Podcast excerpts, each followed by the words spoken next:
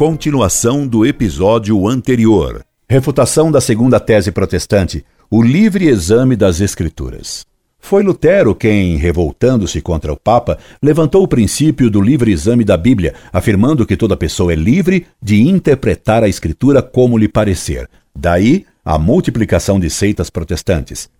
Cada uma delas arvorando-se como verdadeira igreja, o que leva qualquer saúde, qualquer lagoinha a se arvorar como infalível intérprete da palavra de Deus. O senhor, por exemplo, é batista e diz acreditar na divindade de Cristo. Os testemunhas de Jeová, baseados na mesma escritura, fundados no mesmo princípio de livre interpretação da Bíblia, concluem que Cristo não é Deus.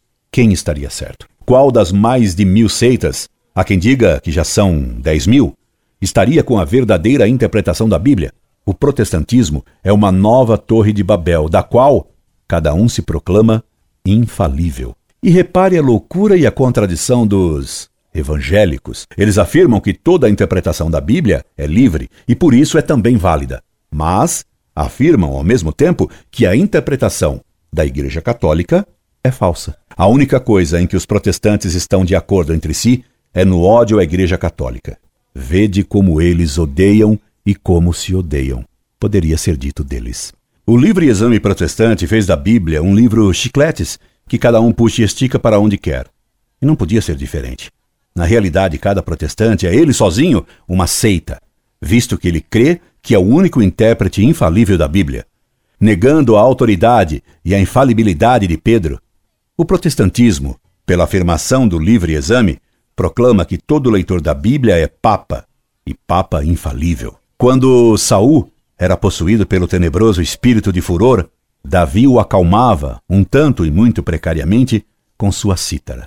Não tenho cítara. Mas vejamos se a verdade e a lógica conseguem penetrar as densas e profundas trevas enfurecidas de seu espírito. Ponha sua lança atrevida e blasfema no chão e escute, Saul. A Sagrada Escritura utiliza palavras. Ora, as palavras podem ter vários sentidos. Manga, por exemplo, significa uma fruta mas também uma parte do vestuário. Vela significa uma lona para impulsionar um barco e também um objeto para iluminar. Essas são palavras equívocas, pois têm vários sentidos sem relação entre si. Outras palavras possuem um só sentido. Por exemplo, óculos. Essas são chamadas palavras unívocas. Há ainda um terceiro tipo de palavras, chamadas análogas. Essas têm vários sentidos com relação entre si. Exemplo, a palavra irmão, a palavra pé e etc. Pé de mesa não usa meia. O pé de um animal é pé também, mas pé propriamente é só o pé humano. Pé de mesa, pé de cavalo são pés por analogia, por semelhança. Assim, irmãos, em sentido próprio, são aqueles que foram gerados pelos mesmos pais. Entretanto, o infeliz pastor de Lagoinha, quando prega, berra para seus ouvintes irmãos. Ele não quer dizer que todos os que estão, infelizmente, escutando, tenham sido todos gerados pelo mesmo pai fisicamente. Apenas quer dizer que todos se pretendem filhos de Abraão, quando, na verdade, são irmãos dos fariseus, que liam a Bíblia e mataram a Cristo. Ora, se a Bíblia, como todo livro, usa palavras unívocas, equívocas e análogas, é claro que a interpretação do que está escrito vai ser variada. Entretanto, Deus é um só, e quis nos comunicar também pela Bíblia uma só fé. Há um só Deus, uma só fé, um só batismo, e, portanto, tem que haver uma só igreja verdadeira. Mas como manter a unidade da fé se cada um interpretará a Bíblia a seu modo, livremente, como disse Lutero? Com livre exame é impossível a unidade da fé. Só a verdade é una, como só Deus é uno. O erro é múltiplo. E o protestantismo é múltiplo. Logo, os protestantes estão errados. Consenso nem entre os jacarés da Lagoinha. Se Deus na Bíblia usou palavras unívocas, análogas e equívocas, ele sabia que isso poderia produzir interpretações variadas e, portanto, erradas. Além desse problema de vários tipos de palavras, há ainda o dos quatro sentidos fundamentais da Sagrada Escritura: o literal, o doutrinário, o moral e o místico. Tudo isso torna a Escritura de difícil interpretação. Para evitar desvios doutrinários, é que Deus tinha que providenciar uma solução. Como Deus não nos pode induzir em erro, ele deve ter providenciado um meio para evitar que o que ele nos revelou fosse interpretado livremente e erradamente. Deve haver uma chave para interpretar corretamente a Bíblia. Ora, pelo Evangelho se conhece que Cristo deu as chaves do reino dos céus, isso é, da igreja, a Simão Barjonas. Bem-aventurado és tu, Simão, filho de Jonas, porque não foi nem a carne, nem o sangue que te revelou isso, mas Deus que está nos céus. E eu te digo que tu és Pedro, e sobre essa pedra edificarei a minha igreja, e as portas do inferno não prevalecerão contra ela. Eu te darei as chaves do reino dos céus.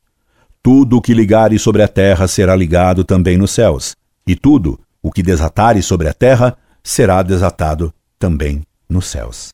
Mateus, capítulo 16, versículos de 17 a 19.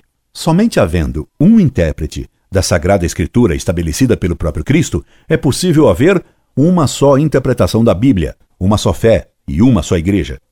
E que o Papa, sucessor de São Pedro, seja infalível em matéria de fé e moral, quando ensina para toda a igreja, com os poderes dados por Cristo a Pedro, está estabelecido pela promessa de Jesus: tudo o que ligares na terra será ligado também nos céus. Tudo o que desatares sobre a terra será desatado também nos céus. Sem o Papa, a leitura da Bíblia vira Babel. Babel de Wittenberg, ou até uma Babel caipirenta, como a de Lagoinha, cada um dando sua interpretação pessoal da Bíblia, quando a própria Bíblia nos previne, com São Pedro ao dizer-nos: nenhuma profecia da Escritura é de interpretação particular, segundo a Epístola de São Pedro, capítulo 1, versículo 20. E Saul lê a Bíblia e interpreta a Escritura como bem entende, recusando aplicar o que lê. É assim que os protestantes respeitam a Bíblia. Fazendo o contrário do que ela manda. O próprio Jesus Cristo prometeu então a Pedro que as portas do inferno não prevalecerão contra ela, a igreja. Mateus capítulo 16, versículo 18. Prometeu ainda: Eis que estarei convosco todos os dias até o fim do mundo. Mateus capítulo 28, versículo 20. Se Cristo prometeu que as portas do inferno, isso é, as heresias, os erros contra a moral e a falsa mística, jamais prevaleceriam contra a igreja, se Cristo prometeu que estaria com a igreja todos os dias até o fim do mundo, e que as portas do inferno não prevaleceriam contra ela, como é que um presunçoso escorpião da Lagoinha ousa negar a promessa de Cristo ao afirmar que a igreja se corrompeu com Constantino? E já que o senhor alude ao fato de que sou professor de história e me chama de professor Raimundo, e já que me pede que o corrija do ponto de vista histórico, deixe-me dar-lhe uma pequena lição de história. Registro seu pedido, seu erro histórico e, bem pior, seu erro doutrinário.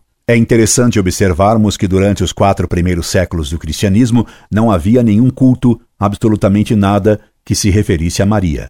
Jesus era absoluto até o quarto século, quando Constantino, me corrija caso tenha me enganado, cristianizou o Império Romano. Através de um decreto da noite para o dia, o imperador Constantino obrigou todo o Império Romano a se tornar cristão. No início do cristianismo, as pessoas precisavam da fé para se tornarem cristãs. Palavras do furioso Saul da Lagoinha. Cuidemos primeiro do erro histórico. O imperador Constantino não obrigou ninguém a se tornar cristão. O decreto que o senhor inventou nunca existiu. Constantino somente determinou o fim das perseguições aos cristãos. Ele mesmo só se fez batizar apenas na hora da morte e por um bispo semiariano, Eusébio de Nicomédia, de alguma lagoinha herética daqueles tempos infestados de arianismo. Quem tornou o cristianismo religião oficial do império foi Teodósio no final do século IV, mas também isso não significava que todos eram obrigados a se tornarem cristãos. O Estado é que passou a ser oficialmente cristão. Cultos aos ídolos continuaram a existir na Grécia até o século VI.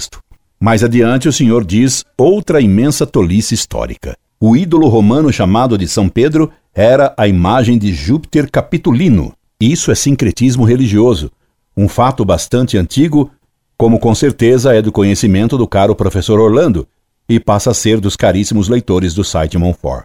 Em que gibi cheio de ódio o senhor encontrou tal loucura? Essa eu não conhecia. Já ouvi muita besteira dita por hereges de todos os tipos e naipes, mas igual a esse nunca. Deve ser original da Lagoinha. O nome do deus romano não era Capitulino, era chamado Júpiter Capitolino. Porque seu templo estava situado na colina do Capitólio. Aí, em Lagoinha Mineira, abrasileirou-se para Capitulino. Essa identificação de São Pedro, apóstolo de Cristo, com Júpiter é uma tolice, porque há séculos os romanos adoravam Júpiter no Capitólio e São Pedro combateu o culto aos ídolos.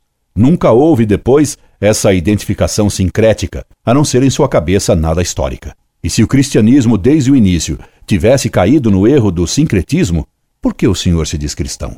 Agora, a besteira doutrinária. No início do cristianismo, as pessoas precisavam da fé para se tornarem cristãos. Uai!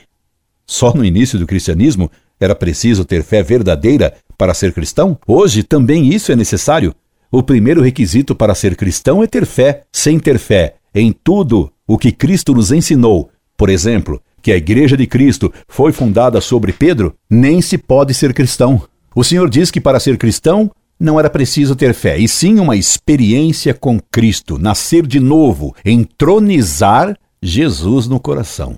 Mas, com a imposição da fé cristã, as pessoas passaram a ser cristãs por decreto, ou seja, sem terem tido uma experiência profunda com o Senhor. Na verdade, o Senhor confunde ou substitui fé por experiência, acrescentando à sua heresia protestante a heresia modernista. E que significa ter uma experiência com Cristo? Ainda outro dia veio me ver um pobre coitado de outra seita que não a sua. O pobrezinho estava para receber, melhor seria dizer, usurpar, o título de pastor. Ele também me garantia que tivera uma experiência com Cristo. Que provas tinha disso? Nenhuma. Que garantias tinha ele ou o Senhor de que a experiência que tivera era com Cristo? Nenhuma. Por acaso esse Cristo experimental e ecumênico, que concede sua experiência em qualquer seita suburbana, dá um diploma de garantia de que a experiência alegada foi com Cristo e não com o demônio? Não dá nenhuma garantia, nem diploma de experiência mística com Cristo. Única prova da experiência com Cristo é a sua palavra, que não é infalível nem confiável teologicamente. O Saul moderno tem tanta ortodoxia quanto o Saul do Antigo Testamento, que foi consultar pitonisas, e tem também o seu mesmo espírito de furor. Continua no próximo episódio.